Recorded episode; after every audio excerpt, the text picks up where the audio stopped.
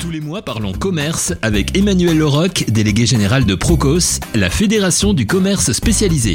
Radio Imo, l'information immobilière. Bonjour, je suis ravi de vous retrouver pour Parlons Commerce sur Radio Imo en ce début d'année. En premier lieu, permettez-moi de vous souhaiter une très belle année 2024, qu'elle vous soit agréable et vous permette de réaliser vos souhaits personnels et professionnels. En ce qui concerne le commerce, la restauration, les loisirs, que peut-on souhaiter? Chaque année, les commerçants espèrent en premier lieu pouvoir exploiter leurs points de vente et leurs activités sans que celles-ci soient perturbées par des événements extérieurs tels que des mouvements sociaux divers ou des événements internationaux qui viennent remettre en cause des paramètres fondamentaux tels que le coût de l'énergie, celui des matières premières ou des approvisionnements, ainsi bien entendu que la consommation des ménages, fondamentale pour l'activité du secteur. Peut-on espérer que 2024 soit plus sereine que les précédentes? Sur le papier, oui. L'inflation se contracte et même si les prix des produits alimentaires, par exemple, devraient demeurer élevés, l'ambiance créée chez le consommateur par le côté anxiogène de prix des achats quotidiens qui explose devrait s'améliorer progressivement.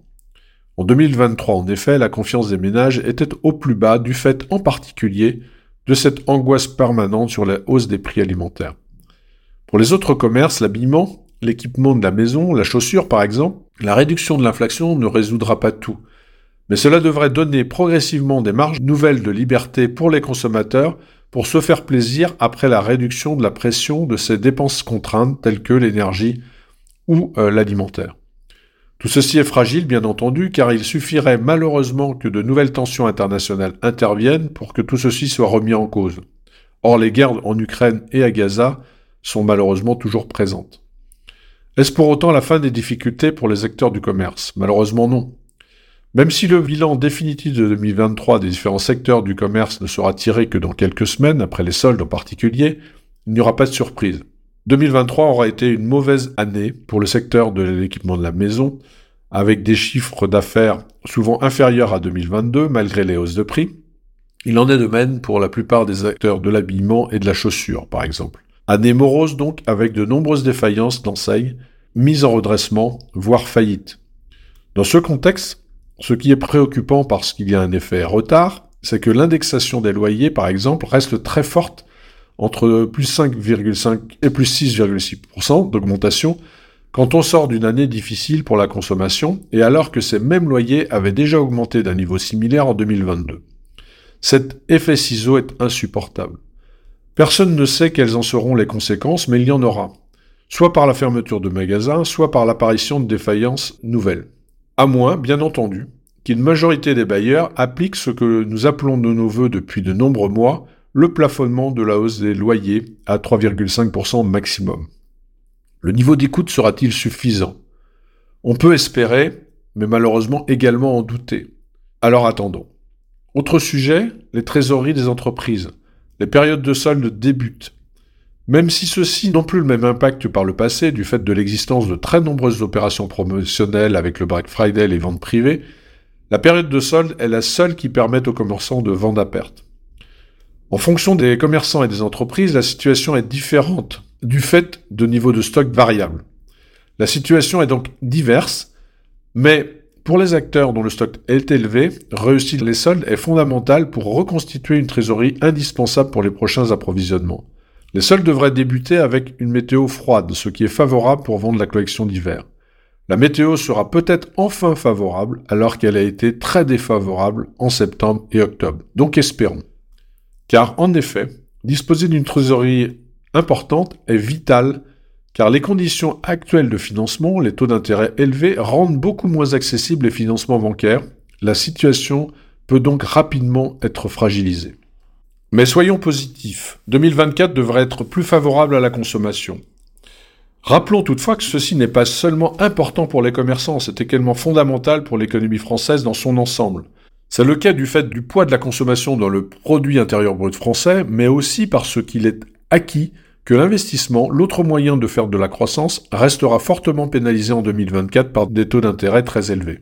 Si la consommation d'un alimentaire reprend, cela va redonner des moyens pour les enseignes de poursuivre leur transformation, notamment environnementale, mais également réduire un peu la prime aux acteurs les plus discount à la condition que l'attachement au prix du consommateur s'allège un peu. Une question qui n'est pas tranchée.